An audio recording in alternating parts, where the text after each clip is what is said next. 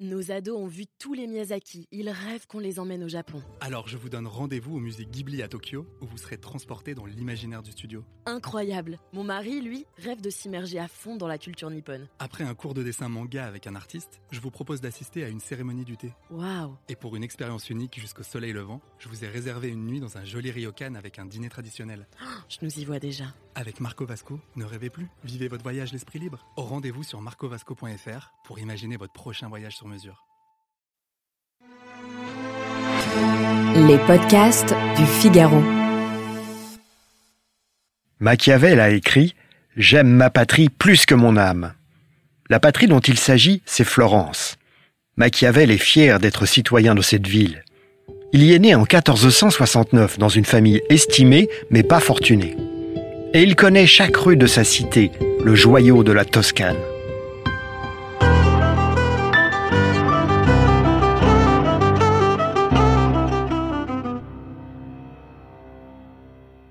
Le jeune homme aime regarder les artisans travailler la laine et la soie. Il parle aux orfèvres, aux peintres, aux sculpteurs qui embellissent la ville. Il découvre la puissance des banques de Florence. Et il est rempli d'orgueil de voir la République de Florence, c'est-à-dire la ville et la région autour, parmi les grands États de l'Italie d'alors. Car l'Italie, à l'époque, est divisée en un grand nombre d'États indépendants. Oh, la vie à Florence n'est pas de tout repos. Les clans s'entretuent dans les rues. Dès l'enfance, Machiavel est le témoin de l'échec d'un complot contre le maître de Florence, Laurent de Médicis. Après quelques heures de confusion, c'est la vendetta. Les chefs de la conjuration, les Pazzi, une grande famille, sont pendus aux fenêtres d'un palais.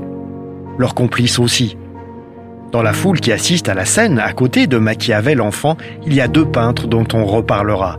Léonard de Vinci et Botticelli. Ils dessinent les corps des suppliciés. Puis Machiavel devient un jeune homme. Et à 25 ans, en 1494, il assiste à l'effondrement d'un monde. Le roi de France, Charles VIII, franchit les Alpes avec son armée. Il veut traverser l'Italie et conquérir le royaume de Naples.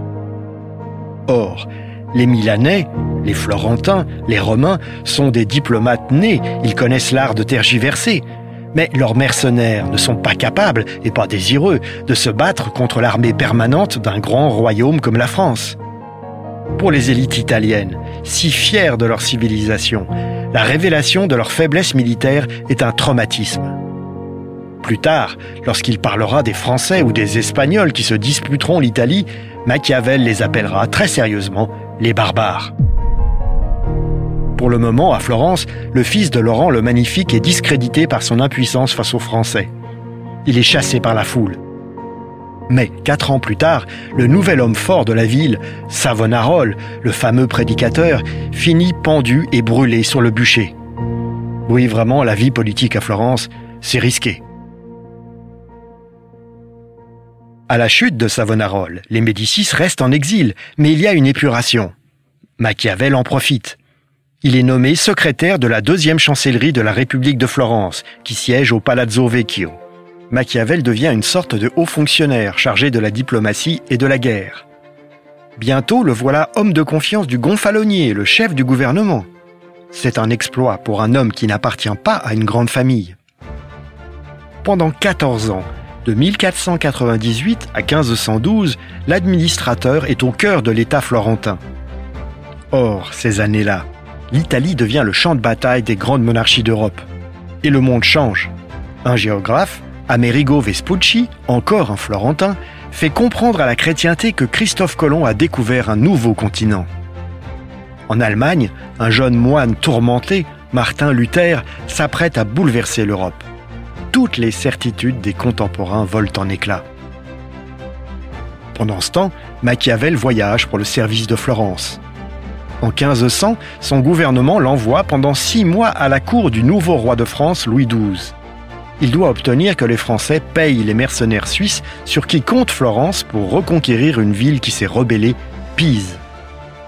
Or, le conseiller du roi de France qui reçoit Machiavel, le cardinal d'Amboise, lui assène que, je cite, les Italiens n'entendent rien à la guerre. Humilié, inquiet de voir que les Français ont la grosse tête, Machiavel met en garde ses supérieurs à Florence. Le diplomate leur écrit avec une franchise brutale en parlant des Français Mais Seigneur, ils vous estiment pour rien. L'administrateur multiplie aussi les missions auprès d'hommes forts de l'Italie. Un grand jour pour lui est sa rencontre avec le fameux César Borgia, un condottière. Il est le témoin fasciné de son ascension et de sa chute. Mais bientôt, c'est lui, Machiavel, qui va chuter, victime d'une révolution de palais à Florence où il s'en faut de peu qu'il perde la vie.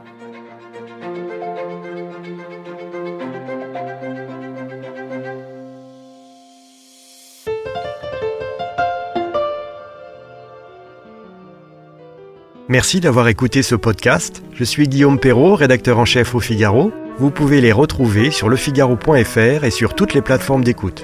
À bientôt!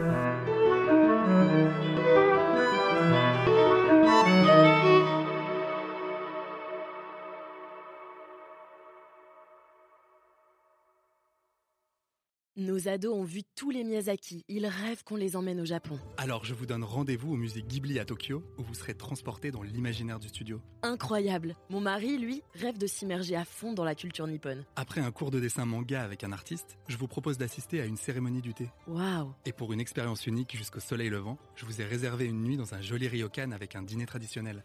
Je nous y vois déjà. Avec Marco Vasco, ne rêvez plus, vivez votre voyage l'esprit libre. Au rendez-vous sur marcovasco.fr pour imaginer votre prochain voyage sur mesure.